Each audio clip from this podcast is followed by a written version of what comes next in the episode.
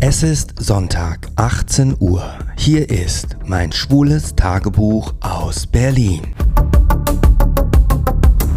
Über die Suche nach der Liebe und über das Älterwerden. Featuring den beliebten Interviewformaten Gay Troffen und Pärchengeflüster. Ich bin Gray Young und du hörst Gay Over. Diese Episode wird präsentiert von Neostam, dem weltweit ersten Gerät, das Haarwachstum ohne Nebenwirkungen reaktiviert und das sechsmal effektiver als Phenasterid basierend auf der Grundlagenforschung vom Max-Planck-Institut. Der Produktlaunch steht kurz bevor. Informiere dich jetzt auf www.neostem.com. Und es geht schon wieder los. Eine weitere Episode in Staffel 6 mit einem ganz wirklich besonderen Gast. Äh, hier bei Gay Troffen. Ich habe zum ersten Mal, ne, ich sage jetzt, das darfst du nicht sagen, ich habe wirklich mir Mühe gegeben. Ich habe heute mal so eine kleine äh, Intro für dich zusammengeschrieben und ich hoffe, dass du denkst danach, dass sie so halbwegs dir gerecht geworden ist. Zu unserem heutigen Gast. Eine Weltpremiere bei Gay Over, denn noch nie habe ich einen Gast zweimal zum Gespräch empfangen dürfen. Sein erster Auftritt in Staffel 3 hat so viele Direktnachrichten voller Dankbarkeit ausgelöst, wie keine andere Episode zuvor oder danach. Mein heutiger Gast wurde 1960 in Schwarzwald geboren er ist Fernsehproduzent, Sprachvirtuose und kultivierter Weltenbummler sowie leidenschaftlicher Tagebuchschreiber. Aber auch gleichzeitig die vielleicht schillerndste Nightlife Personality in Drag, die Berlin oder sogar die Welt zu bieten hat. Sich selbst beschreibt mein heutiger Gast als Phänomenologe. Für mich bist du selbst ein absolutes Phänomen. Herzlich willkommen, Tim Tim Lienhardt. Herzlich willkommen, danke für die Einladung, Gray Young. Ah. Ähm, ja, ich bin ein bisschen aufgeregt, nicht so aufgeregt wie beim ersten Mal, als wir uns trafen.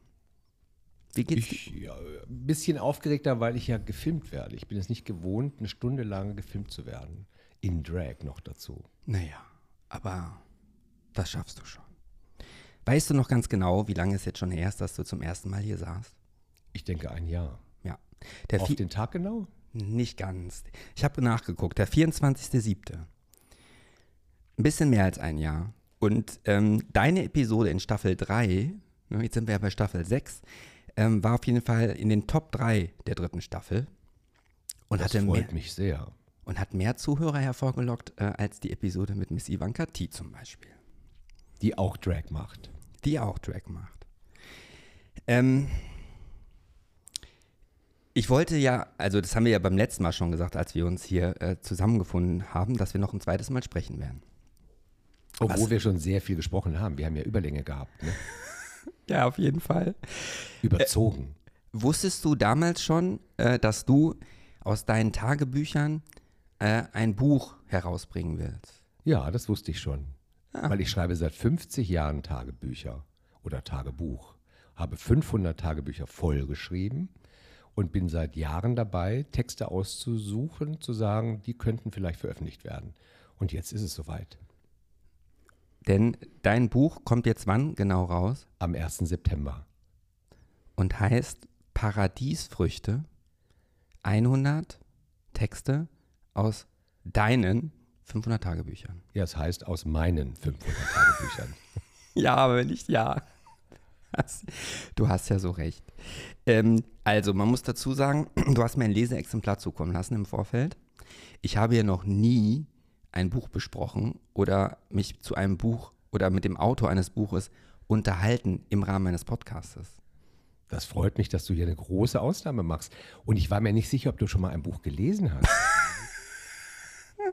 Siehst du? Deswegen wollte ich mit dir ja unbedingt nochmal ein Folgegespräch haben, weil man nie weiß, mit welcher Herausforderung du als nächstes hier ankommst. Ne? auf den Tisch haust. Nee, also ich habe schon mal. also ich habe kein Buch gesehen in deiner Wohnung. Hier liegt kein Buch. Ich habe noch nie ein Buch Nein, gesehen das, bei dir. das stimmt nicht. Im Flur oben in dem Regal sind ein paar äh, Bücher. Welche denn? Also die zeige ich dir gleich nochmal. Okay. Comics. Nee, also ich, ich möchte jetzt mal, also du machst, es mit, du, du machst es mir, aber deswegen haben die Leute, glaube ich, die Leute, die zuhören, dann auch so viel Freude gehabt beim letzten Mal. Du bist und bleibst eine Herausforderung und zwar zu jeder Sekunde. Ich finde es einfach toll, die 50 Shades of Grey kennenzulernen. Verstehst du? Ja, verstehe ich. Du hast ja auch verschiedene Facetten. Natürlich. Ich hoffe doch. Also jetzt, ich wollte jetzt nochmal jetzt schon zu so früher Stunde, Minute in, diesem, in dieser Podcast-Aufzeichnung schon mal Lob aussprechen. Ich habe, ich weiß nicht wie viele Jahre, schon kein Buch mehr gelesen. Wirklich. Bücher das sind ich mir eben gedacht. für mich, für mich sind Bücher Informationsbeschaffung. Und durch die Schule und diesen, ne, was wir alles durchmachen müssen, war das immer nur müssen, müssen und nie Enjoyment. Ne? Und ich habe zu dir, als du hier reingegangen, äh, eingetroffen bist, schon gesagt, du hast in mir was ausgelöst. Ne? Ich habe angefangen, dein Leseexemplar ähm, zu lesen, auf dem Weg zur Arbeit, morgens. Ich habe es gestern im Ruheraum des Fitnessstudios äh, verschlungen, fast schon. Und es gab Sequenzen, äh, die in mir äh, auch ein lautes Schmunzeln ausgelöst haben. Man könnte so weit gehen, dass ich ähm, Spaß daran hatte, Freude daran hatte. Und heute, ich weiß nicht, ob du es gemerkt hast, als du reinkamst, lief ja klassische Musik. Ich saß heute hier auf meinem Sofa und habe mir das Buch zu Gemüte geführt. Auch damit ich jetzt sagen kann, ich habe das Ganze, die ganzen 159 Seiten betrachtet. Da waren ja auch ein paar Leere bei, Gott sei Dank. Und ich habe mich besonders gefreut, als dann die Collagen gezeigt wurden, die ja deine Tagebücher ummanteln. Ne? Da waren es immer irgendwie sechs, sieben, acht, neun Seiten weniger zu lesen. Aber ich fand es wirklich, ich habe auch zum ersten Mal, und du kriegst gleich deinen Wortanteil, ne? normalerweise spreche ich nicht so viel. Ich, ich mache ja sonst nicht Stichpunkte. Ne? Ich habe mir, während ich das Buch gelesen habe, habe ich mir wirklich zahlreiche Fragen aufgeschrieben. Es sind derer, äh, deswegen weiß ich nicht, ob wir noch einen zweiten Teil machen müssen, Es sind 23, 25, 26 Fragen geworden. Wenn ich mich kurz fasse, schaffen wir das. Ja. Und ich aber das ist natürlich ein Problem. Ich fasse mich meistens nicht kurz. Ja, aber das schätze ich ja an dir. Und es gibt ja kein Open End, außer dass du ja heute noch was vorhattest. Wir haben ja gar nicht gesagt, heute ist Samstag, 12. August, 18.32 Uhr. Und warum musst du mich schon in weniger als einer Stunde wieder verlassen? Weil ich dann zu einer Weinverkostung eingeladen bin. Und die möchte ich mir nicht entgehen lassen. Man erwartet mich dort. Und danach? Danach geht's Party, Party, Party, Party, wie immer. Meine, die Leu- Leute glauben sowieso, dass ich nur Party mache, was aber daran liegt, dass die Partybilder halt besonders prägnant sind und dann wiederum die Partyveranstalter auch gerne Bilder mit mir auf ihren Partys posten. Also wird dreimal und viermal gepostet und in Wirklichkeit mache ich nur einmal die Woche Party. Ach so, aber Donnerstag ist immer gesetzt und am Wochenende auch, dann sind sie in der Regel mindestens zweimal. Kommt auch vor, dass es zweimal ist. Wenn du mich entlarvst, ne? Entlarv ich dich auch manchmal. Ähm, ich bin das ja, ich weiß, du bist ja der Profi, ne? Wie viele Interviews hast du in deiner Karriere denn insgesamt wohl schon geführt? Pi mal Daumen. Pi mal Daumen geführt, würde ich sagen, pff, 6000. 6000, ja. Da bist du sprachlos. Ja, da bin ich, da bin ich Hättest du nicht gedacht. Hättest du da gedacht, ich sag jetzt 100 oder was? Nein, also dass es Hunderte sind, klar. Aber 6000 finde ich schon krass. Also, Es lässt sich ganz einfach berechnen. Ich habe ungefähr 1600 Fernsehbeiträge gemacht und die sind ja alle gestaltet, also nicht irgendwie formatiert und vorgefertigt, sondern die habe ich ja alle originär gestaltet. Und in jedem dieser Beiträge sind meistens Minimum ein Interviewpartner bis zu drei Interviewpartnern. Und dann habe ich Features gemacht, wo zum Teil 20 Interviewpartner drin sind, davon allein 70. Und wenn du das so hochrechnest, kommst du auf ein paar tausend. ich glaube dir das. Aber umso krasser dann für mich, aber momentan, es geht noch. Ich kriege noch keine Schnappatmung. Wenn du aus Grund deiner Expertise und deiner Interviewerfahrung aus 6000 Interviews, was wäre für dich das ideale, die ideale Vorgehensweise jetzt, um dein Buch ein bisschen den Leuten schmackhaft zu machen, was relativ einfach sein sollte? Ich würde sagen, in meinem jugendlichen Leichtsinn, wäre es nicht eine besondere, raffinierte Vorgehensweise, wenn du dein absolutes Lieblingszitat einmal zum Besten geben würdest? Ich werde also einen Text lesen, wobei ich habe natürlich mehrere vorbereitet. Ist klar. Und nochmal zur Erinnerung, es sind 100 Texte aus meinen 500 Tagebüchern Und 100 Texte, wer rechnen kann, auf 100, wie du gesagt hast, 59 Seiten und davon sind ein paar Fotoseiten, also sagen wir mal Textseiten vielleicht nur 140. Wer das rechnen kann, kommt da auf, die, auf den Schnitt eines Textes von maximal 1, weiß ich nicht, 2 Seiten. Das sind sehr kurze Texte. Und einen sehr kurzen werde ich euch mal vorlesen. Das ist der Text Nummer 6 und der ist geschrieben am 24.04. 2005 in Zürich. Diese Information gibt es hinten in einem Textindex in dem Buch. In dem Buch selber laufen die einfach als literarische, ja, ich würde schon sagen, literarische Texte durch, sind aber allesamt Zitate aus meinen Tagebüchern, Beobachtungen. Zum Beispiel. Ich erfreue mich an der Unvernunft der schönen Knaben, an ihren Körpern, ihrem Lachen, ihrer Arglosigkeit. Die stillen Geheimnisse machen sie attraktiv, das Nicht-Gelebte, reine Fantasie. Wie unbedeutend ist meine Heimatlosigkeit gegen ihre, deren Fremdheit mich reizt, deren Andersartigkeit unvorstellbar ist, auch unbeschreiblich attraktiv. Wie begrenzt ist ihr Träumen und wie unverschämt dagegen meine Imagination ihrer Möglichkeiten.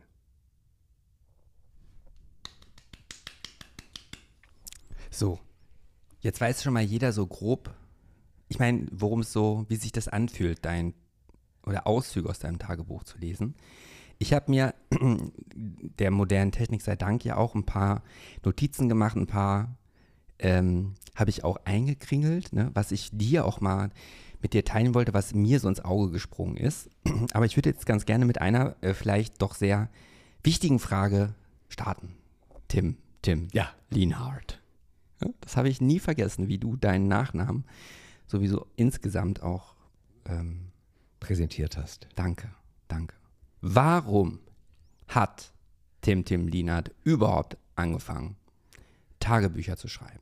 Weil er musste. Er wurde gezwungen. Er wurde beauftragt. Ich habe eine Aufgabe bekommen von meinem Papa. Ich war 13 Jahre jung ich hatte drei Geschwister. Wir waren also zu viert zu Hause und wir machten Sommerferien. Und mein Papa hat gesagt, so, ihr schreibt jetzt alle auf, was ihr diese Sommerferien über macht und erlebt und führt ein Tagebuch. Und dann haben wir vier Tagebuch geschrieben. Und meine jüngere Schwester, die schreibt heute auch noch Tagebuch. Hm. Aber es war kein Zwang. Es war natürlich jetzt ironisch gesagt, weil wir gezwungen wurden. Es war eine Aufgabe, die wirklich ernst gemeint war von meinem Vater, uns zu beschäftigen, mit einem gewissen Anspruch. Und mir hat es so gut gefallen, dass ich mein Leben lang Tagebuch schreibe. Auch über dich habe ich schon geschrieben.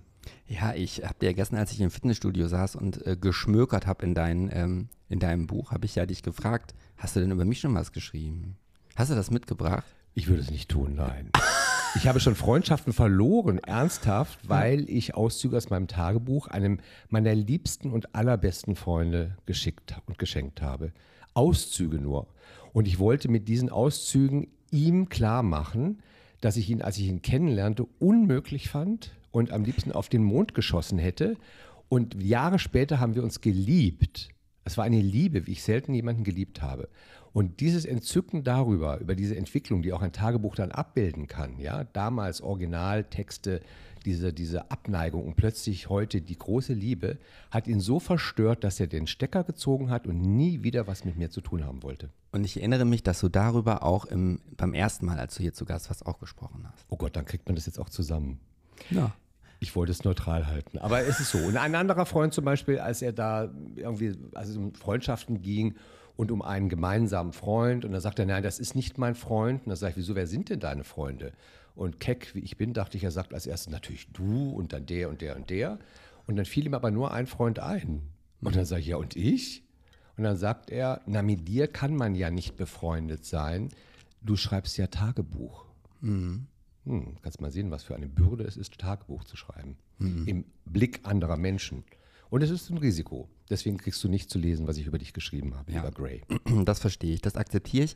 Ich möchte sagen, dass jetzt bei dem Fragenkatalog, der jetzt folgt, da wirst du bei der einen oder anderen Frage denken, das ergibt sich doch aus dem Buch, das habe ich dann wenig später auch erkannt. Vielleicht lasse ich die Fragen weg Äh, oder ich stelle sie halt trotzdem. Nur, dass du weißt, dass das was mit der Chronologie zu tun hat, wie ich dein Tagebuch mir zu Gemüte geführt habe. Schätzchen, als Profi-Interviewerin darf ich dir jetzt Folgendes sagen. Entspanne und ich stelle auch meinen Interviewpartnern Fragen und sage manchmal auch vorneweg, wie du es gerade gemacht hast, nehmen Sie es mir nicht übel, wenn ich Sie so hm. frage, als wüsste ich es nicht. Ich weiß es, aber der Zuschauer weiß es nicht oder der Zuhörer. Genau. Deswegen, du fragst doch auch stellvertretend für den Zuhörer. Du sagst es. Und der hat noch gar keine Ahnung von meinem Buch, denn der kauft es erst nach unserem Podcast. Ja, der Link ist ja hoffentlich dabei. Natürlich. Man kann mein Buch sofort bestellen. Natürlich. Und ab 1. September wird ausgeliefert. Natürlich. Ich werde auch bei mir äh, auf Instagram auch mal eine Umfrage machen, wer denn von denen, die mir dort folgen, ein Tagebuch schreibt.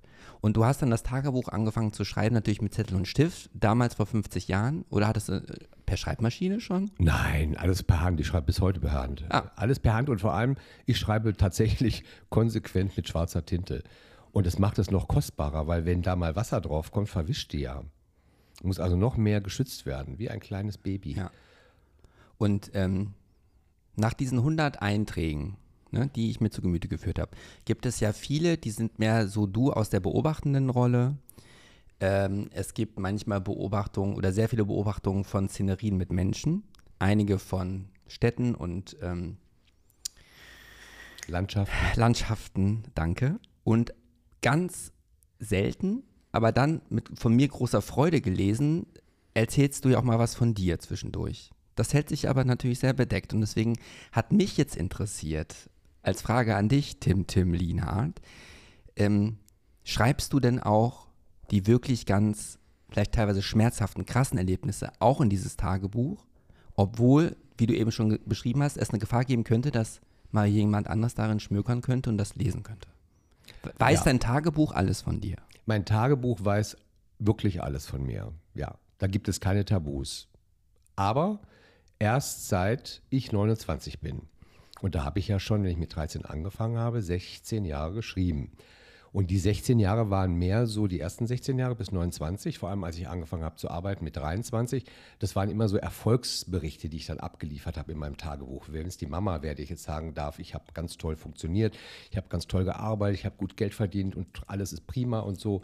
Und wollte also mein Tagebuch damit füttern und auch ein bisschen so selber mir zeigen, alles ist wunderbar in meinem Leben. Und es ist auch sehr viel wunderbar in meinem Leben nach wie vor. Nur, da hatten wir im ersten Podcast ja auch schon drüber gesprochen ich hatte auch mal eine Krise und hatte dann irgendwie so das Gefühl, ich mache alles richtig, aber irgendwie irgendwas fehlt. Und das war zum Beispiel das, was ich heute verkörpere, eine andere Persönlichkeit, eine exhibitionistische, performative Drag-Persönlichkeit. Ich dachte nicht an Drag, aber was Androgynes kam dann raus und nicht dieser Mainstream-Gay oder Mainstream-Mann.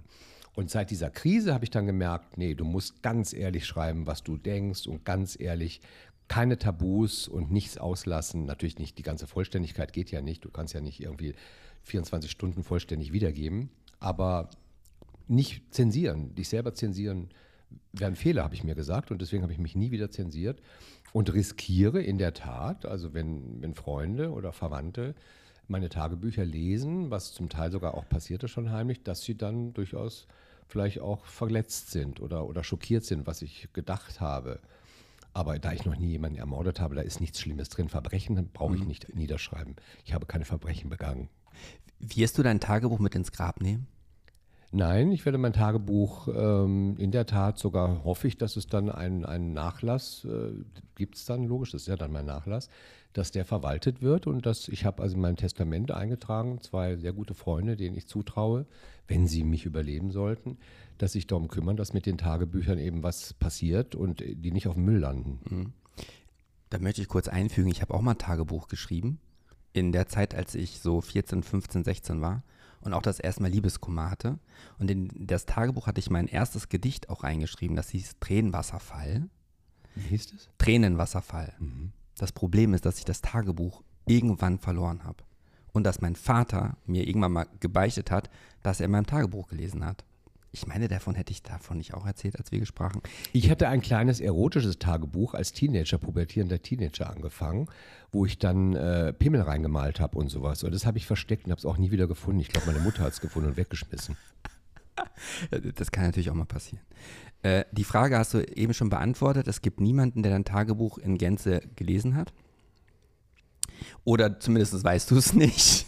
Nee, kann gar keinen geben. Also ich habe alles in Gänze gelesen und zwar mehrfach, weil mein Prinzip des Tagebuchschreibens besteht nicht nur darin, dass ich täglich schreibe, mal setze ich auch Außentag, aber eigentlich schreibe ich von den 365 Tagen fast alle Tage. Und am Ende des Jahres nehme ich all meine Tagebücher mit. Es sind im Schnitt 10 A5-Kladden. Ich habe konsequent das Format A5 beibehalten. Und die nehme ich mit irgendwo hin in die Sonne, wo ich Muße habe. Und dann lese ich alles, was ich in dem Jahr geschrieben habe und mache darüber noch ein Resümee, was ein Zusatztagebuchband ist. Also schon sehr, sehr besessen. Ähm, Aber auch nachhaltig, therapeutisch.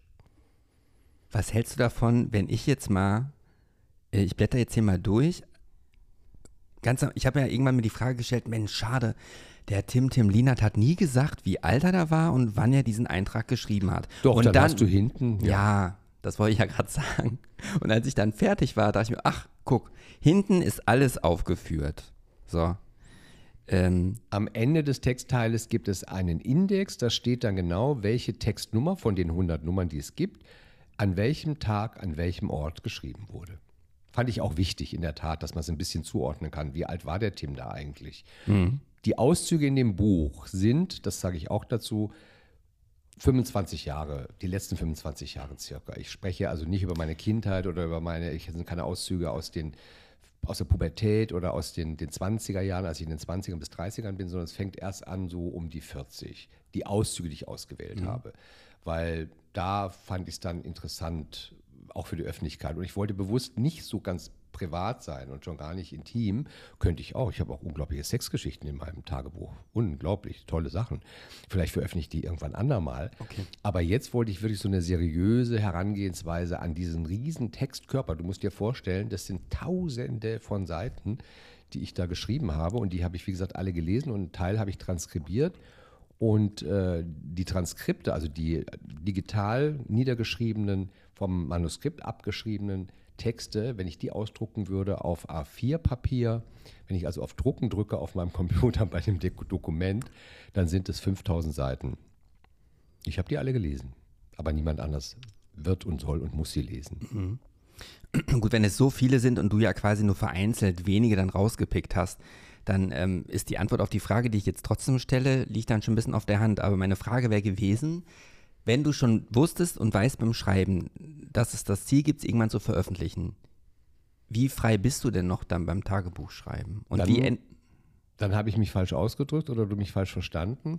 Ich hatte nie die Absicht, es zu veröffentlichen. Natürlich der Traum, eines Tages ein Buch zu machen und ein berühmter Schriftsteller zu werden, den Traum habe ich auch geträumt, immer mal wieder. Und wenn ich in Buchläden ging, war ich immer ganz angeregt und dachte, Mensch, wäre das toll, hier ein schönes Buch zu haben. Ich meine, ich habe ja schon Bücher gemacht, aber das waren Sachbücher, aber so ein literarisches Buch. Ähm, aber ich, die Tagebücher sind wirklich ernsthaft, und da kann ich Hand aufs Herz legen, nicht geschrieben, um sie zu veröffentlichen. Aber ich habe literarische Freunde. Einer ist leider schon verstorben, ein berühmter Dichter, und ein anderer ist ein sehr renommierter literarischer Kritiker, Literaturkritiker. Und die haben mir ungefähr vor 20 Jahren gesagt, was du uns schreibst an E-Mails, wie du sprichst in den Texten, dann müssen deine Tagebücher, wenn du da genauso schreibst, es muss Literatur sein. Und das hat mich motiviert, vor 20 Jahren zu sagen, oder vor 15 war es ungefähr, dann guck doch wirklich mal rein, ob die quasi recht haben. Ja? Haben die einen guten Instinkt? Und vom Beruf wegen müssen sie ihn ja haben und finden sich da wirklich Texte, die ich tatsächlich, obwohl nicht dafür geschrieben für die Veröffentlichung, veröffentlichen könnte. Und das hat mich motiviert und mhm. dann kam ich zu dem Schluss, ja, da sind Texte dabei, die kann ich tatsächlich veröffentlichen, obwohl ich sie nur, wirklich nur für mich geschrieben habe. Und die wurden jetzt auch nicht nur von irgendjemandem nochmal überarbeitet, sondern die, die Wörter und alles, das ist alles 100 Prozent, was du in dein Buch eingeschrieben hast. Da hat noch nicht nur einer rein revidiert, äh, nein, revidiert oder nein, ähnliches. Eine Korrekturleserin habe ich für teuer Geld engagiert, damit es keine Rechtschreibfehler gibt in dem Buch. Ich hoffe, es finden sich dann auch keine. Ich habe es auch dreimal gegengelesen, aber ich habe es nicht lektorieren lassen, was vielleicht fahrlässig ist. Also manch einer wird vielleicht sagen, das muss lektoriert werden, wenn man etwas veröffentlicht. Ich fand es nicht. Ich fand es eben gerade interessant, dass Originaltexte bei Originaltexten auch zu belassen. Natürlich, wenn da irgendwie ein Wort fehlte oder ich da was schludrig ausgedrückt habe oder die Grammatik nicht stimmte, das habe ich selber redigiert. Ja. Aber da ist nichts umgeschrieben, nichts aus, natürlich ausgelassen schon. Das sind ja immer nur Zitate ja, ja, aus größeren Tagebucheinträgen. Hm. Ich habe jetzt währenddessen wir äh, das Gespräch fortgeführt haben, hier mal wild durchgeblättert, um dann auf eine Seite, Seite 84 äh, zu kommen. die ich jetzt mal selber versuchen würde, gebührend äh, dir vorzulesen und unseren Zuhörenden. Na dann Glück auf. mal schauen, ob das klappt. Also, du bist unmöglich. Unmöglich. Also, im Museum machte ich viele Fotos. Besonders pikant war die sogenannte Geheimkammer. Dort werden erotische Darstellungen aus Pompeji ausgestellt. Herrlich viele Riesenpenisse. Geflügelte Pimmel. Kleine, sehr realistische Statuen mit unglaublich langen Schwänzen. Ich fotografierte im Museum überwiegend die schönen Jünglinge und attraktive Männer, von denen es nicht nur im wahren Leben in Neapel wimmelt. Auch in Stein und Bronze, in Marmor und Gips.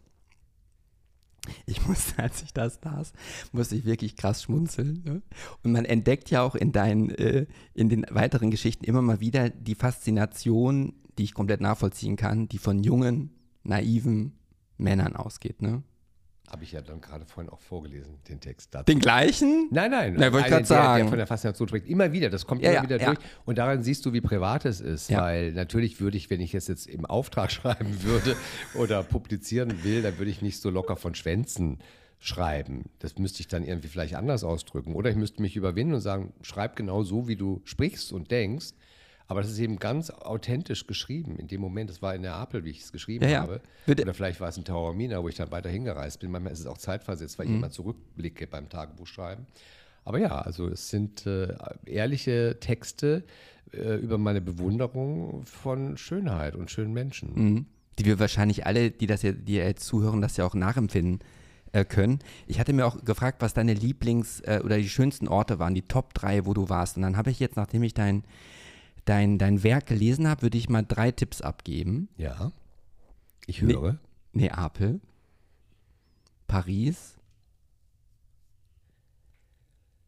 New York oder Miami? Also Paris ganz bestimmt. Paris, Paris so ist also der Top-Ort, in dem ich sehr ja. viel geschrieben habe. Interessanterweise hat mich Paris tatsächlich immer wahnsinnig animiert zu schreiben. Und da hatte ich auch immer so das Gefühl, da treffe ich den Ton am allerbesten. Da war es wirklich so ein literarischer Ton, der da so reinklang in mein Tagebuch, der mir selber auch gefallen hat. Abgesehen, dass ich eine Erinnerung festhalte, ich fand es sprachlich immer auch gelungen, was ich in Paris schrieb. Das stimmt. Ja, Paris. Neapel war ich nicht so oft, dass ich da sagen kann, ein Lieblingsort, aber. Aber Italien als solches? Also Italien sehr, immer wieder. Das hat mich auch immer inspiriert, immer diese kultivierte Landschaft, diese sinnlichen Menschen. Das ist ja genau alles, was da zusammenkommt, was ich gerne lebe. Und natürlich, Miami hast du auch richtig erkannt. Miami, da war ich jahrelang immer im Winter, wo ich übrigens meistens meine Tagebücher gelesen habe und dann resümiert habe. In den schönsten Hotels, das ist alles, das wird bei mir alles zelebriert. Das ist alles ein, ein, ein großes Zelebrieren von Schönheit, auch in meinem eigenen Leben. Und meiner eigenen, nicht als Personenschönheit, sondern ja. Persönlichkeit vielleicht. Wenn du das Resümee selber ziehst über deine gelesenen Tagebücher, legst du auch dieses Fazit schriftlich nieder? Natürlich, das ist ein eigener Band der wird in diesen Ferien dann geschrieben. Das ist zum Teil sogar, ich meine, du, das ist ein unendliches Thema, meine Tagebücher. Äh, die werden sogar, da sammle ich übers Jahr Papier oder auch Ausrisse aus Zeitschriften. Ich konsumiere sehr viele Modezeitschriften, Zeitgeistzeitschriften. Inzwischen ein bisschen weniger, aber früher, also vor zehn Jahren und vor 30 Jahren angefangen, und diese Seiten habe ich zusammengesammelt und zum Buchbinder gebracht, immer mit Leerseiten dazwischen, aber verschiedene Papiersorten, also Papier de Bible heißt zum Beispiel ein ganz feines, hauchdünnes Papier oder äh, helles Papier, dunkleres Papier, gelberes Papier, knallweißes Papier. Und diese Sammlung von Papier lasse ich binden vom, äh, äh, vom wie heißt der, Buchbinder. Buchbinder. Und äh, werde, und dann wird es eingebunden von mir wiederum mit der Collage wie jedes Tagebuch. Und damit fahre ich in den Urlaub sozusagen am Ende des Jahres und schreibe das dann voll mit meinen Gedanken über was ich in dem Jahr erlebt habe und geschrieben habe und resümiere darin. Und ähm, die Frage, die sich mir noch stellte, gibt es dann Orte, die du nur besuchst, schon mit dem Vor Vorsatz, dass du dort schreiben möchtest, was du dann dort siehst? Oder ist das eher so ein, ein, Beif, äh, ein Produkt, was nebenbei noch bei rumkommt, sozusagen? Also nee, ich bin nie an einen Ort gegangen, um darüber dann zu schreiben. Das habe ich nie gemacht, in der Tat nicht. Aber du musst dir vorstellen, ich bin ja 40 Jahre als Fernsehjournalist unterwegs und auch immer noch Und das ist oft so, du bist da mit Teams beschäftigt und hast mit den Interviewpartnern und den ganzen, die eben in dem Film oder dem Beitrag mitspielen, zu tun. Aber dann hast du ja auch einsame Stunden oder Stunden, wo du da alleine sitzt im Hotel oder im Café, viel Café. Mhm. Und in diesen Stunden habe ich oft geschrieben und resümiert, wenn ich ganz für mich war, wenn keine Freunde vor Ort waren. Und dann war das eben, mein Tagebuch war mein Freund. Mhm. Ich habe jetzt hier nochmal äh, etwas hier äh, wiedergefunden in meinen Kritzeleien. Das ist jetzt, klingt jetzt nicht so schön, aber das darf ich das dir nochmal vorlesen? Ja. Ich sag ja, Fifty Shades of Grey Young. Sobald sie versuchte zu lächeln, erst recht dann, wenn sie sprach, verzogen sich ihr Mund und nur die linke Gesichtshälfte, wie bei einer schlecht aufgezogenen Jalousie. Du bist aber manchmal wirklich ganz schön böse, ne? Aber du kannst dir vorstellen, wie das aussieht. Ja, ja, sonst nein, würdest du nicht lachen. Nee, das, also das muss ich ja sagen. Ich bin ja kein, kein äh, Literat, kein äh, Kritiker. Ich bin auch selber alles andere als belesen. Aber was mir als Laie ja schon aufgefallen ist, ist einfach diese Wortgewalt äh, und dieses, also auch wie du dann bestimmte Dinge dann beschreibst, wo man meinetwegen das Wort saftig würde man vielleicht in Verbindung bringen mit ein Stück Obst. Äh? Aber das kommt ja bei dir auch manchmal wie aus heiterem Himmel, wo man es gar nicht erwartet. Und das war für mich auch der Genuss dann, dieses Unerwartete. Und dann noch zu wissen, ich kenne ja eigentlich nur deine Drag-Persona. Also wenn wir uns gesehen haben, warst du in meinem Drag, macht das dann nochmal besonders interessant für mich.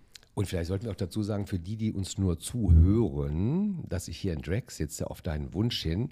Und das Buch allerdings, Paradies Früchte, also die Zusammenfassung von 100 Texten aus 500 Tagebüchern, habe ich nicht in Drag geschrieben. Und das äh, wichtig, ja, das ist ganz wichtig. Und in dem Buch ist meine Drag-Persona auch nicht Thema. Weil es kam schon der Vorschlag, dass ich dann statt des Covers, was ich gewählt habe, oder besser gesagt der Buchgestalter, Detlef Pusch, ein sehr guter Buchgestalter, der das Buch gestaltet hat, der wählte diese Bilder aus aus meinen Tagebuchcovern. Und dann hieß es, warum hast du dich nicht selber drauf gesetzt? Doch viel interessanter, wenn du da in Drag zu sehen wärst. Aber das hat mit Drag, dieses Buch hat mit Drag gar nichts zu tun. Mhm. Und deswegen sitze ich zwar jetzt hier in Drag, wie ihr alle sehen könnt, die ihr zuguckt. Mit deinen Yves Saint Laurent Original Ohrringen. Genau, das sind äh, Original Yves Saint Laurent Ohrringe, die ich mir vor vielen Jahren gegönnt habe, die ich nie trage, weil ich immer Angst habe, ich verliere sie. Aber hier dachte ich, wenn sie verloren gehen, kann sie nur Grey Young klauen und dann werde ich ihn sofort inhaftieren. Was hältst du denn davon, wenn ich nochmal so einen Text selber lese? Ach, es wäre mir ein Genuss. Und zwar, wenn wir schon bei der Bewunderung für junge Männer sind, dann machen wir doch da genau weiter. Ja, das und wie ist, gesagt, da finden sich Texte. Auch wenn sich Texte über Venedig genauso finden. Und auch, ich finde es wichtig zu erwähnen, es gibt sogar Sprachtheoretisches, was dort zu finden ist. Das schreckt natürlich Menschen ab, aber ich mache mir auch Gedanken über Sprache, über meine eigene Sprache. Wo kommt die her? Was ist meine Muttersprache? Dass ich bei meiner Mutter sprechen gelernt habe, im Gegensatz zu meinem Vater, die sind beide deutsch, aber mein Vater war unbeholfener mit der Sprache, meine Mutter war sehr wortgewandt. Und so, das sind auch so sehr persönliche Gedanken, die aber mehr theoretisch sind und nicht nur Beobachtungen mhm. sind. Aber natürlich die Beobachtung für euch in diesem Podcast, wo es ja immerhin um Gay Over geht oder Gay Over, äh, äh dann bleiben wir ein bisschen gay.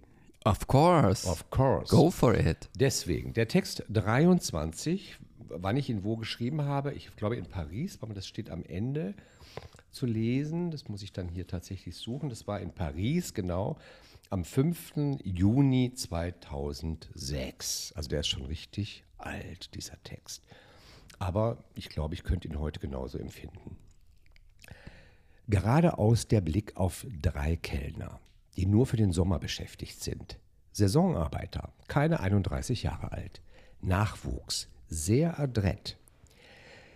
Derjenige, der mich bedient, blüht in seiner weichen Sinnlichkeit auf. Sie macht ihn bemerkenswert. Zwar wird er schon Mitte 21 sein, hat aber dieses Welpenhafte, das nur ganz saftige wie frisch geschlüpfte Jungen haben. Feucht und warm und prall, ohne auch nur im Ansatz dick zu sein. Aufgesprungen in ihrer schönsten Form. Verspielt, sinnlich.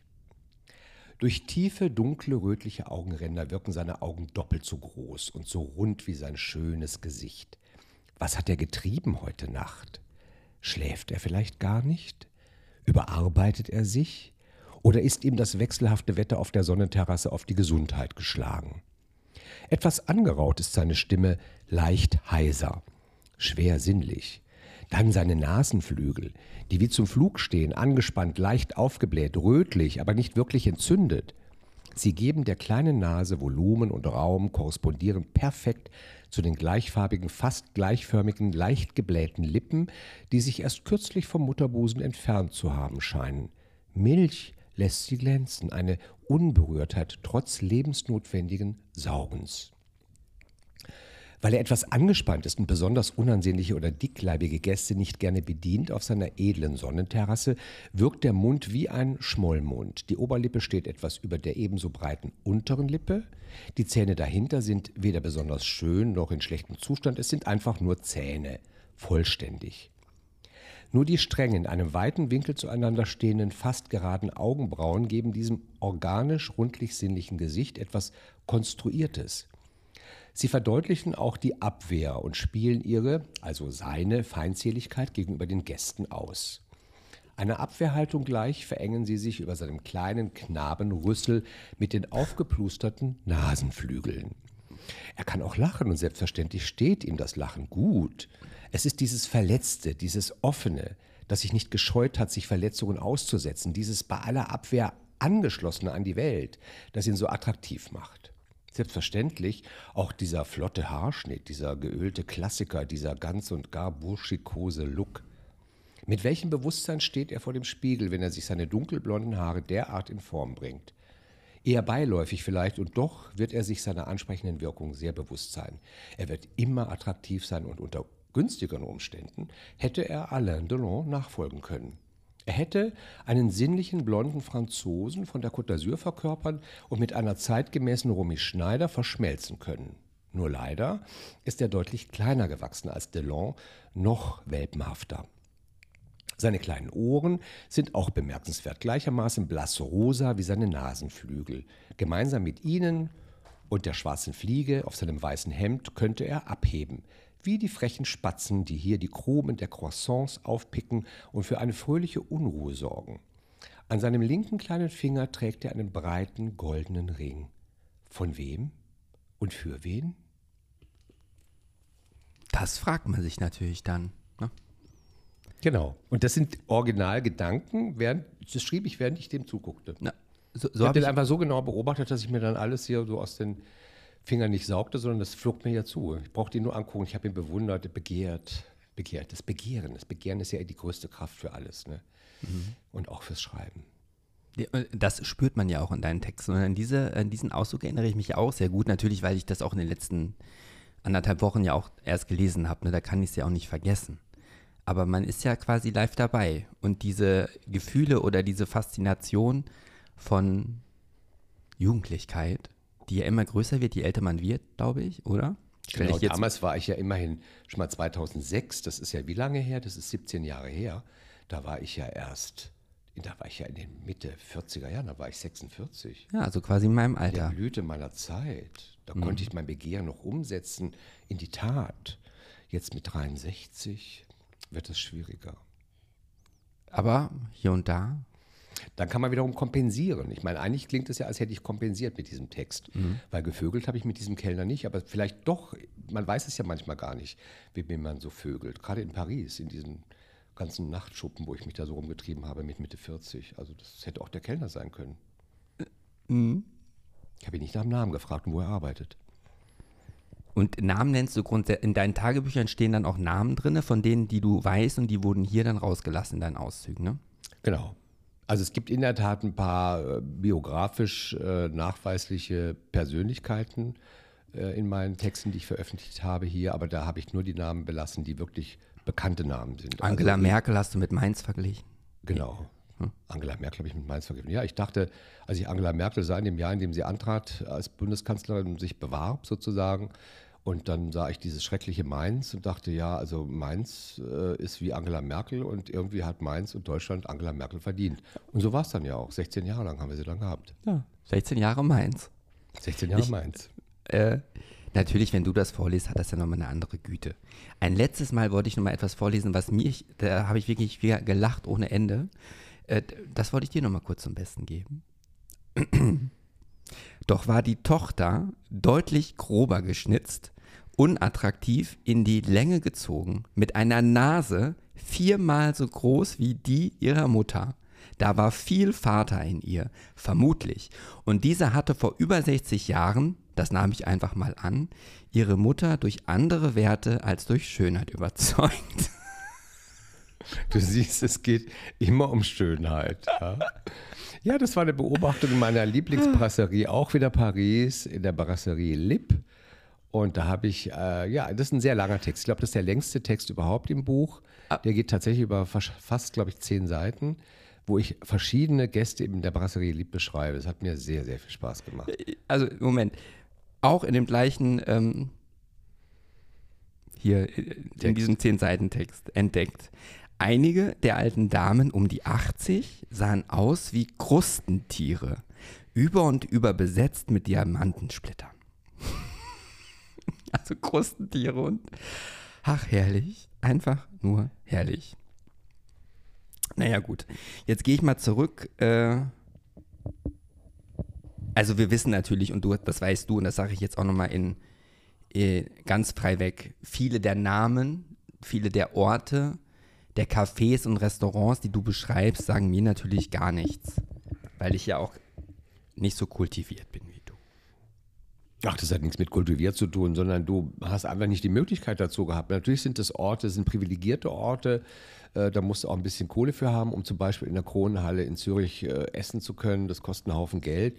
Aber ich habe mir das immer gegönnt, lieber als dass ich ein Auto mir gekauft habe oder irgendwie einen anderen Kram, sondern ich habe einfach, das war eben mein, oder ist es ja nach wie vor mein Genussprinzip. Schöne Orte aufsuchen, die sind immer ein bisschen teurer, aber die geben dir einfach ein richtig gutes Lebensgefühl. Mhm. Und deswegen sind es so schöne Orte, die würdest du, würdest vielleicht eher in eine Imbissbude gehen oder was? Also du bist wieder so böse. Ich also, doch nur. Ich nee, also ich habe auch schon, ich habe auch schon wirklich tolle Orte bereisen dürfen. Gerade als ich äh, bei L'Oreal äh, mit Na, den großen Influencern in New York im, im, im Kost. Kost heißt das tolle, Rest, äh, das tolle Hotel, habe ich auch drüber beschrieben. Na, ich war ja im Roxy Hotel. Das ist ja auch ein Fünf-Sterne-Hotel gewesen, direkt in Manhattan. Also ein paar Highlights hatte ich auch schon.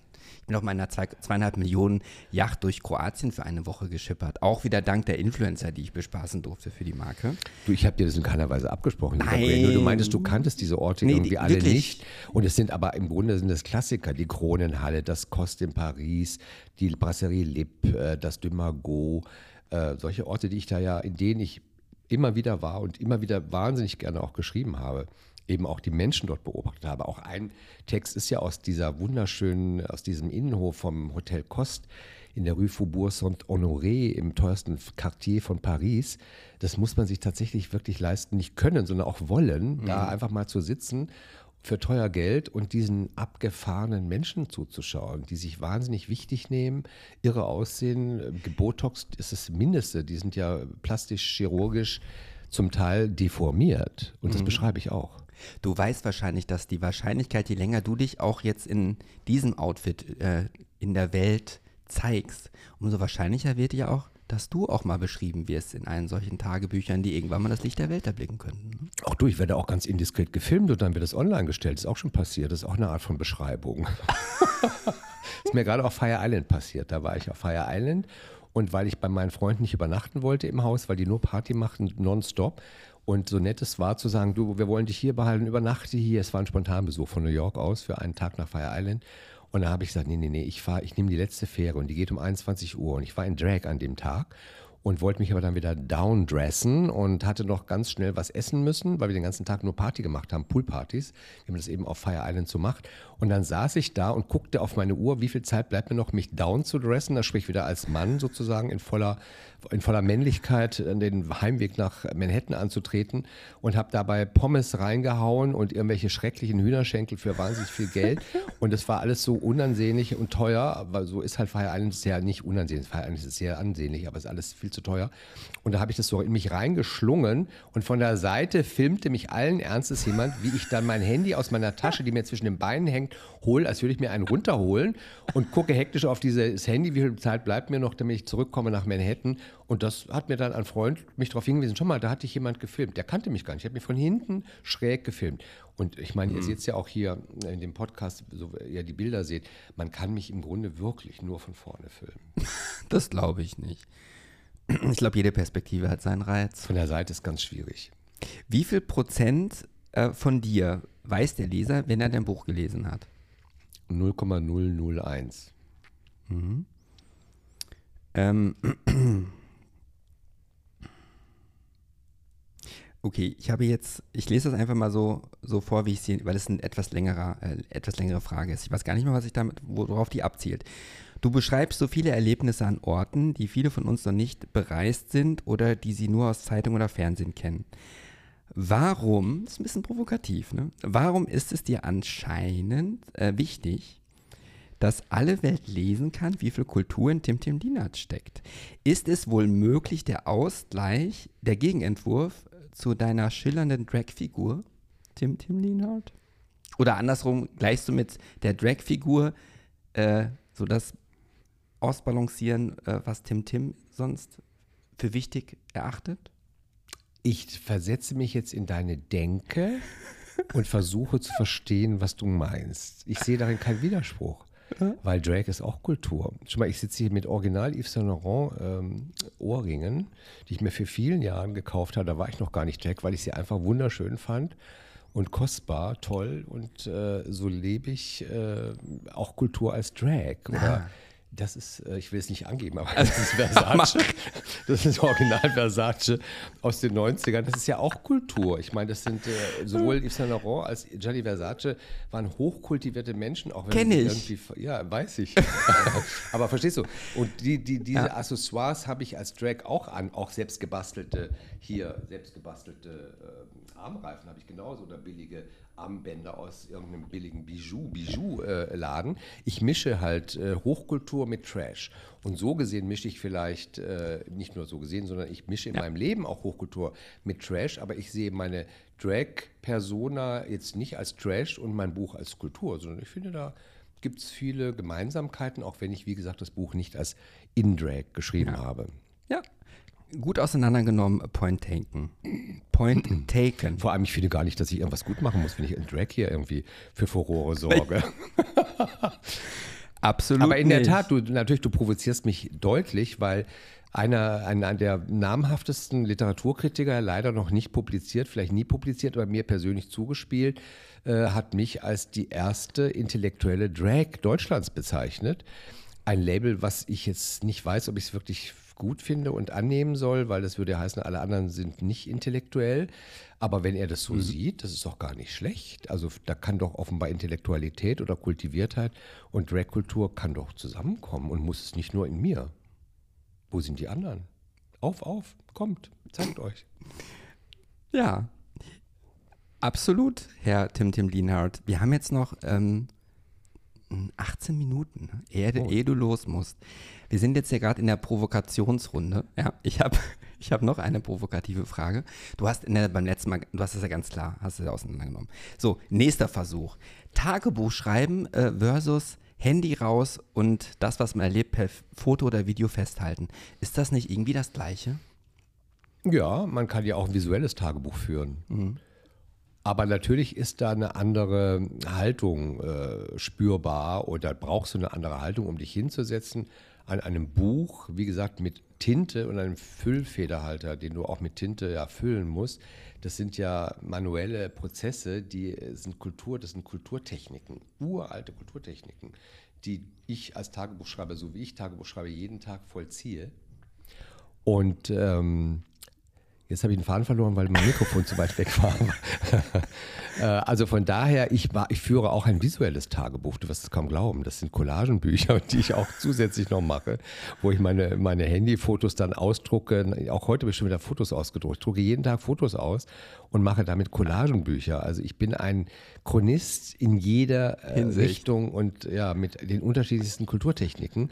Ein Handy ist dafür auch geeignet, aber das Schreiben ist eine ganz eigene Form, die ich nicht missen möchte. Und ich will jetzt nicht in den Computer reinschreiben, obwohl mhm. ich die alle dann langsam äh, transkribiere und damit sind sie ja digital vorliegend, die Texte. Ja. Aber die Handschrift und die sagt auch was aus und dieser Prozess, also der Körper, mein Körper hat ja eine ganz andere Mechanik auch in dem Moment, wo er schreibt, als wenn er da vor der Tastatur äh, mhm. sitzt und so. Also das ist, das ist ein komplexes System, ja ja, die, was ich nicht das eine mit dem anderen ausspielen möchte, sondern ich mache ja alle Techniken sozusagen. Also ich schreibe und ich visualisiere, ich fotografiere und ich drucke aus und ich klebe Bildchen in, in Bücher und äh, ja, ja. Hm. Was war die Frage? Ach, wir sind jetzt schon bei der nächsten. Ich, nee, aber ich, ich stelle mir auch vor, dass der Akt des Schreibens an sich, also mir gefällt es auch, ich habe seit einigen Wochen erst mein iPad hier im Einsatz. Ne? Und wenn man etwas mit der Hand macht, hat das wahrscheinlich auch einen ganz anderen Effekt auf die Psyche, aufs Hirn oder was auch immer, anstatt es auf diesen Tasten. So, also da, da, stimme ich dir vollkommen. Ja, noch doller ist ja diese Audiospracherkennung. Du sprichst, du, manche schreiben ja gar keine Texte, ja, ja. die sprechen es einfach ja. auf. Die können ja gar nicht mehr schreiben. Das ist ein bisschen ist schade eigentlich. Und ich neige auch schon dazu, manchmal Texte aufzusprechen. Mhm. Ja, spart auch manchmal Zeit. Wer war der Chefredakteur auf Seite 123? Soll ich das wirklich verraten? Das musst du wissen, aber ich habe mich das wirklich gefragt. Ich dachte, kenne ich zumindest das Magazin? Würde ja, ich das, das kennen? kennst du. Das ist ein ganz berühmtes Magazin. Bild. Und vor allem, ich mache einen kleinen Hinweis, wird natürlich spannend. Jetzt müsst ihr das Buch unbedingt kaufen und dürft miträtseln. Und vielleicht sagen wir sogar, wer es herausbekommt, bekommt noch ein Buch obendrauf von mir geschenkt. Welcher Text, welcher Nummer ist dieser Text? 123. Die 123, kann nicht sein. Es hat ja auf der Seite 123, ja. okay. Ja. Also Seite 123, der Chefredakteur dort hat einen sehr berühmten Sohn. Gut, ich will mir sagen. Der Sohn ist noch berühmter als der Papa der Chefredakteur okay. einer ganz großen Zeitschrift ist. Wir machen das so, wer, wer, jetzt weiß, wer das ist, schreibt mir das per Direktnachricht oder dem Tim Tim Lina direkt den Instagram äh, findet ihr natürlich nochmal bei mir in der äh, Beschreibung zur Folge. Ähm, du hast in dem Buch davon geschrieben, äh, dass es immer das Bedürfnis äh, gibt, nachvollziehbar zu sein. Hm? Wie nah bist du da äh, vorgerückt für dich selber, dass du denkst, du bist nachvollziehbar? Das widerspricht natürlich meiner da mal so eben hingesagten 0,001, was habe ich gesagt, Prozent würde man von mir da mitbekommen. Ja, die muss ich natürlich relativieren, diese Antwort. Man bekommt auch 100 Prozent Tim Lienhardt mit, nämlich das, was er denkt, was Sinn macht zu publizieren, was anderen Lust und Laune macht beim Lesen. Und da ist natürlich auch, wie ich spreche, wie ich schreibe, ist ja sehr viel Persönlichkeit mit drin. Und nachvollziehbar, das hat ein bisschen damit zu tun, dass wir so viel konsumieren, und es immer irgendwelche Fremdstoffe sind, die wir konsumieren. Und wir gucken immer von uns weg. Obwohl wir uns ständig auch mit irgendwelchen Selfies immer angucken wollen. Aber die schicken wir dann auch wieder weiter.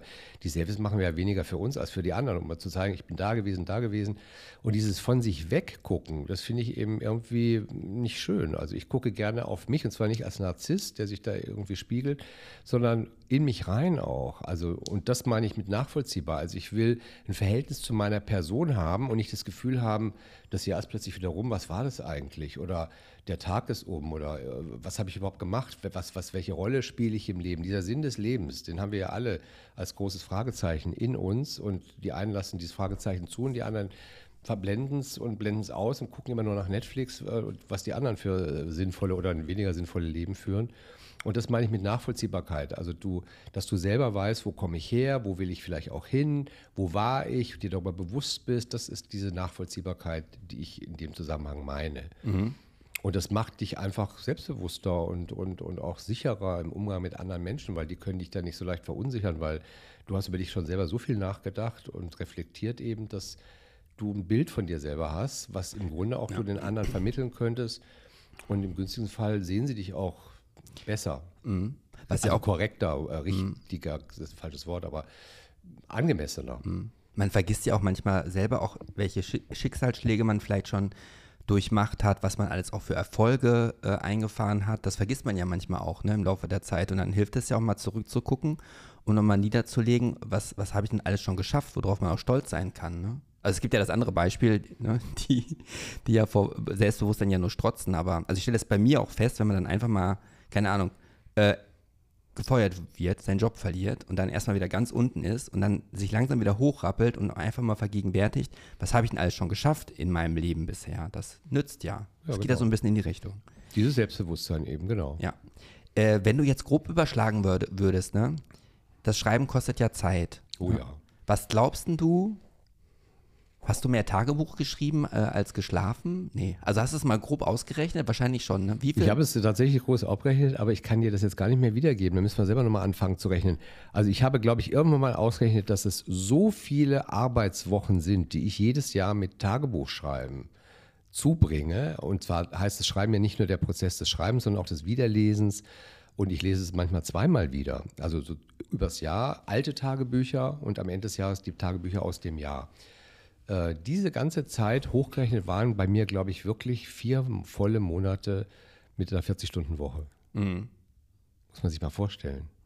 Also viermal, viermal vier. Das sind 16 Wochen, die ich damit als 40-Stunden-Wochen Arbeitstag, 8 Stunden Arbeitstag zubringe. Das ist wahnsinnig viel. Was würde mit Tim Tim Lienert passieren, wenn er, wenn das ihm weggenommen würde? Habe ich mich auch schon mal gefragt, ja. Ich kann es mir gar nicht vorstellen, weil wie sollte man mir das wegnehmen? Da müsste man mir mein, mein Schreibzeug wegnehmen und meine Hefte oder ja, wegnehmen im Sinn von einem Schicksalsschlag, dass ich nicht mehr könnte, das möchte ich mir gar nicht vorstellen. Ja, oder? Und wenn man einfach so jetzt das also als Gedankenspiel nach dem Motto, was würde dir was, du fragst ja eigentlich, würde dir was fehlen, wenn du es nicht tun würdest? Da würde ich sagen, ganz klar, ja, würde mir was fehlen. Und deswegen, ich sage, ich probiere ja auch nicht aus, wie ist es denn mal vier Wochen lang nicht zu essen? Manche nennen es Fasten. Soll ich denn mal schreibend fasten? Fasten? Ja, eigentlich. Schreibfasten? Ge- Genau, also zu Ostern, wenn man auf das verzichten soll, äh, beim Fasten, was dann am meisten irgendwie eine schw schwer fallen würde, dann müsstest du es auf Schreiben verzichten. Oder gibt es noch was anderes, was dem nahe kommt? Na gut, das Schreiben, das Interessante ist ja, das Schreiben ist jetzt nicht so ein reines Lustprinzip. Schreiben hat ja, wie gesagt, mit der Kulturtechnik, einer Disziplinierung und äh, siehe, mein Vater, der am Anfang uns Ja, ja. diszipliniert hat, als wir Kinder waren, äh, hat es ja immer was zu tun, was auch was Ernsthaftes hat. Also da hat man ja auch immer einen gewissen Respekt davor. Und äh, deswegen darauf zu verzichten, wäre ja einfach nach dem Motto, das ist ja dann leicht, dann macht er sich's leicht. Äh, aber ich kann nicht mehr darauf verzichten, weil ich mich so daran gewöhnt habe und es so zu mir gehört und meinem, nicht nur meinem Leben, sondern auch meinem Selbstverständnis. Nicht, andere müssen gar nicht wissen, dass ich Tagebuch schreibe. Das wissen sie jetzt durch das Buch, und weil ich jetzt darüber natürlich momentan sehr viel spreche und da auch Werbung machen möchte für das Buch, weil ich will schon, dass das Buch auch Leute lesen, Menschen lesen, Menschenleser auch trifft eben und, und äh, natürlich will ich damit sogar gefallen. Stell dir mal vor, ich wünschte mir, dass es ein Gefallen auslöst, dass Menschen sagen, Mensch, du hast ja was Tolles geschrieben, obwohl ich es dafür nicht geschrieben habe. Aber es ist eben äh, nicht Zweck, Mittel zum Zweck, dieses Schreiben, sondern es ist wirklich wie ein ja fast therapeutisches Ja. Mittel, mich selber im Griff zu haben, vielleicht auch. Mich sel ich will mich verstehen. Und zu diesem mich verstehen gehört einfach auch die Technik des Schreibens, des Reflektierens. Übrigens eine uralte Technik. Also die Griechen haben das schon vor 2000 Jahren gemacht, griechische Philosophen haben das sogar empfohlen, jedes, je- immer am Ende des Tages sich Gedanken darüber zu machen, was war der Tag und die sogar niederzuschreiben. Und äh, ja, das waren nicht die Dümmsten, die das empfohlen haben. Das bringt was. Und warum sollte ich darauf verzichten? Paradiesfrüchte. Gab es noch einen anderen Titel, der zur Diskussion stand? Ja, Crash-Test-Dummies in chlorierten Fontänen. Und der war einfach viel zu kompliziert. Das ist ein Zitat aus dem Text über Las Vegas. Ja, ja, ich.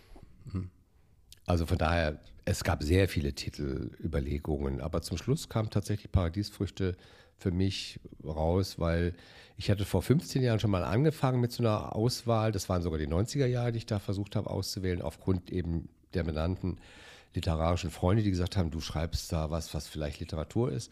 Und das habe ich genannt, das Archiv der Paradiese. Weil, auch wenn es irre selbstgefällig klingt, aber ich habe ein schönes Leben gelebt. 63 Jahre lang.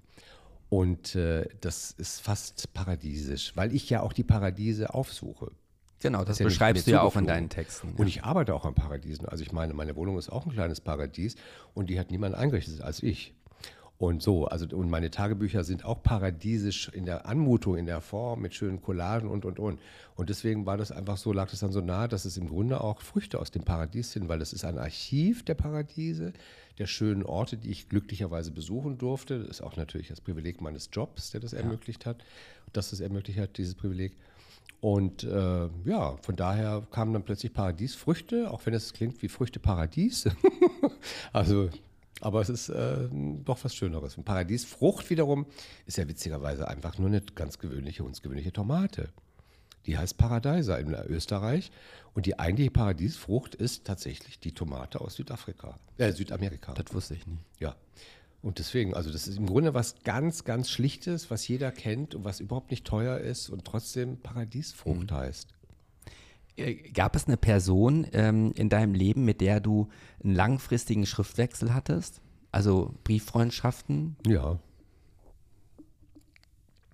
Eben die zum Beispiel auch mit der, die dann der Meinung war, ich kann ja mit mir nicht befreundet, man kann mit mir nicht befreundet sein, da ich ja Tagebuch schreibe. Die hat aber ex extrem lange über Jahre mit mir auch E-Mails ausgetauscht. Und das sind zum Teil wunderschöne Dialoge und ich schreibe ja gerne. Ich schreibe auch E-Mails unendlich viel. Inzwischen weniger als früher, muss ich schon sagen. Das nimmt schon ein bisschen ab. Das wird alles ein bisschen kurzer und schneller. Ich habe noch eine letzte Frage. Äh, ich habe jetzt ja noch nicht so viele Interviews geführt wie du jetzt mit deinen 6000. Kommt noch. Ich habe aber das Gefühl, wenn man, ich treffe dich jetzt für diese anderthalb, zwei Stunden und dann gehst du ja wieder in dein Leben zurück. Ich habe manchmal das Gefühl, einen Interviewpartner, einen Gast zu haben, mit dem man sehr viel Intimes teilt und dann geht man wieder auseinander. Interviews sind manchmal wie ein One-Night-Stand, oder? Ja, ja. Manchmal kommt man der Interviewperson, dem, dem Interviewten oder der Interviewten sehr nahe, und manchmal bleibt eine gewisse Distanz, kommt man gar nicht so nah. Ist ja auch beim One-Night-Stand so. Manchmal verliebt man sich, manchmal ist man froh, wenn er wieder geht. das hatte ich tatsächlich noch nicht. Aber. Auch ich schon. Ja? Ja. Sowohl bei Interviewpartnern als auch bei One-Night-Stands. Mhm. Was war denn von diesen 6000 Interviews das desaströseste, was du jemals erlebt hast? Wenn du darüber sprechen darfst? Ja, also in, in, diesen wirklich unendlich vielen Interviews, ja. da gab es tatsächlich nur zwei Situationen, äh, wo ein Interview abgebrochen wurde. Ja. Was aber nicht heißt, dass es desaströs war, eben nur im Sinn von zerstörerisch. Also ja. das Interview wurde dann abgebrochen. Allerdings, das ist jetzt auch wieder, kennt nicht jeder, Jake und Dinos Chapman, das sind britische Künstler.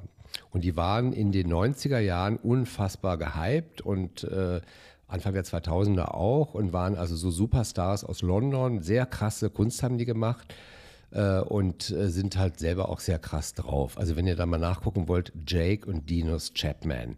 Und zwei Paare auf einmal oder zwei Menschen auf einmal zu interviewen ist sowieso blöd. Also ich mache mhm. am liebsten Einzelinterviews und die standen nebeneinander und ich habe sie interviewt zu ihrer Ausstellung damals. Das war eine Ausstellung in Düsseldorf.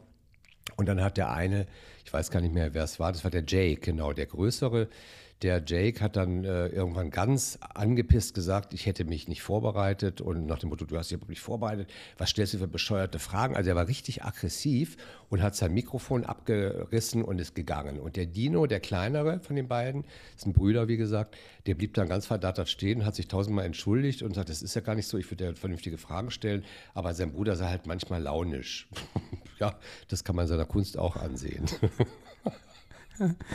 Das ist natürlich sowas, was du dann denkst, desaströs. Oder hier Louise Bourgeois, eine andere Künstlerin, auch eine schöne Episode. Da ging es um einen Film, den habe ich gemacht, Sex und Kunst für die ARD. Anfang der 90er Jahre in New York gedreht mit Louise Bourgeois, eine wirklich eine Kommt doch hier in dem, deinen Text noch drin vor. Ne? Genau, und die äh, hat das tatsächlich das Interview abgebrochen mit mir weil ich immer wieder halt auf Sex zu sprechen kam. Das war ja unser Thema. Und Louise Bourgeois hat ihr Leben lang Pimmelskulpturen gemacht und äh, Installationen gemacht, in der ihr Trauma, dass ihr Vater eine Geliebte hatte und sie den Vater äh, durch ein Schlüsselloch gucken, sehen, zugucken konnte, wie der Vater mit der Geliebten vögelte. Und das ist ihr Trauma. Darüber geht ihre gesamte Arbeit, ein Riesenwerk. Und das war unser Thema. Und dann war sie irgendwann so ungehalten und sagte so, that's none of your business, that's none of your business. Also es geht sie gar nichts an, es geht sie gar nichts an. Und hat auch das Mikrofon weg. Und nee, die wurde, glaube ich, geboomt, also hatte gar kein angestecktes, ja. aber dann ging die einfach aus dem Bild und verschwand. Und mein Kameramann, ein Angestellter des Westdeutschen Rundfunks in Köln, der sehr seriös war und ganz ernsthaft, der war dann ganz entsetzt und sagte, oh Gott, oh Gott, Tim, was hast du hier für eine Scheiße gebaut? Und ich sage, ich habe keine Scheiße gebaut. Die ist einfach äh, getriggert worden und die wird schon wiederkommen. Dann hat sie sich umgezogen, wir haben einfach abgewartet, kam wieder und hat einfach weiter geplaudert, die alte Dame. Wunderbar, als wäre nichts gewesen. so herrlich. Ich hatte kein schlechtes Gewissen, weil wir haben ja über ein Thema gesprochen, was abgesprochen war. Es ging um Sex in der Kunst und sie arbeitet da ihr Leben lang. Inzwischen ist sie längst tot. Äh, sie wurde uralt, mhm. aber ist schon eine Weile tot. Na, das war mal wirklich, also ich mag ja dir einfach zuhören, ne, wenn du deine Geschichten erzählst. Haben wir wirklich schon eine Stunde geplaudert? Ja, wir haben jetzt 19.28 Uhr. Ich würde abschließend nochmal, und dann kriegst du das Wort natürlich auch nochmal, äh, sagen, ich glaube, das war heute einfach mal ein Plädoyer dafür, äh, Tagebuch zu schreiben. Ich weiß gar nicht, ob das etwas ist, was die Jugend, die jetzt gerade heranwächst, äh, gar nicht mehr tut. Ähm, ich könnte mir vorstellen, dass der eine oder andere, vielleicht, der das jetzt gehört hat, vielleicht selbst nochmal überlegt, wieder anzufangen. Ist ja niemals zu spät. Ähm, dass äh, dein Buch, dein Werk, äh, Paradiesfrüchte, 100 100 Texte aus meinen 500 Tagebüchern. Ähm, wie teuer ist denn das? 24 Euro und es ist ein sehr schön gemachtes Buch, leinengebunden mit einem Farb-Vierfarbdruckteil, also mehrere Seiten, die du ja gesehen ja. hast und gerne durchgelesen hast, weil nichts drauf stand, sondern nur schöne Bilder zu sehen waren. Hoch, also wirklich ein aufwendig gemachtes, hochwertiges Buch ist es. Ja. Und dafür ein, ein, ein, das ist im Grunde der Selbstkostenpreis, 24 Euro. Ja. Auf jeden Fall denke mal, ein sehr faires Angebot. Ich könnte mir vorstellen, dass viele äh, das Wasser im Munde zu, gelaufen, zusammengelaufen äh, sein könnte. Äh, ich wollte mich noch bedanken dafür, dass du mich eingeladen hast zur, ist das die Buchpremiere? Genau. Ja, da, da komme ich natürlich sehr gerne nach. Wann sendest du denn diesen Podcast? Ähm, jetzt am 27. August startet ja die sechste Staffel. Da kommt eine Episode, eine zweite Episode und du wärst die dritte Episode. Also nach dem, irgendwann im September. Ja. Dann ist das Buch schon raus, ja. Ja, also dann jetzt einfach mal auf den Link vielleicht klicken in der Beschreibung zu dieser Folge und bestellen. Das und wir, macht Spaß. Und wir erinnern nochmal dran, dass äh, wer äh, drauf kommt, wer der Chefredakteur ist und dir das schreibt, kriegt ein Exemplar für Umme. Ne? Genau. Tim Tim Lienhardt, ich bedanke mich von Herzen, dass du mir nochmal deine Zeit geschenkt hast heute. Danke. Ein paar mehr Shades of Grey. Ja, ich hoffe, du hattest so viel Freude wie ich. Ich fand es wieder sehr bereichernd und ich wünsche dir noch einen illustren Abend. Und äh, der zweite Band wird ja irgendwann auch nochmal dann kommen, ne? Ich habe Lust, also auch wenn es doch überhaupt nicht mit dem Verkauf angelaufen ist, im Sinne von, dass ich merke, oh, die Leute wollen es wirklich kaufen und ich bekomme mein Geld zurück, was ich investiert habe in dieses Buch, äh, habe ich trotzdem Lust, da weiterzumachen. Ich habe einen kleinen Verlag gegründet dafür, sogar in meiner GmbH und äh, das soll sicherlich noch was nachkommen. Und vielleicht kommt tatsächlich was nach über meine Drag-Persona oder überhaupt. Ich hatte mal gedacht, wie wäre es eigentlich, wenn ich nicht aus den Tagebüchern rezitiere, sondern neu loslege zu schreiben und ein Buch schreibe über die Angst vor Schönheit. Hm. Denn die gibt es auch. Hm. Das ist doch ein schöner Schlusssatz. Tim, Tim, Lienhardt, Paradiesfrüchte. Gut, das war's. Ähm, ich sag dann ja immer noch, oh Gott, schon so lange her, dass ich das letzte Gespräch geführt habe, was sage ich immer? Ähm, einen dicken Knutscher aus der Hauptstadt, euer Gray. Und? Jetzt fällt mir der Yves Saint Laurent Ohrring runter. Ja, siehst du, das ist ein Zeichen. Das ist auch 31. Einen dicken Gruß und vielen Dank, lieber Gray und liebe Hörer und Hörerinnen. Auf Wiedersehen. Das war Gay Over. Ich freue mich auf dein Feedback zu dieser Episode und danke dir fürs Lauschen. Teile diese Folge gerne mit deinen Freunden, bleib gesund und munter und hoffentlich bis zum nächsten Mal.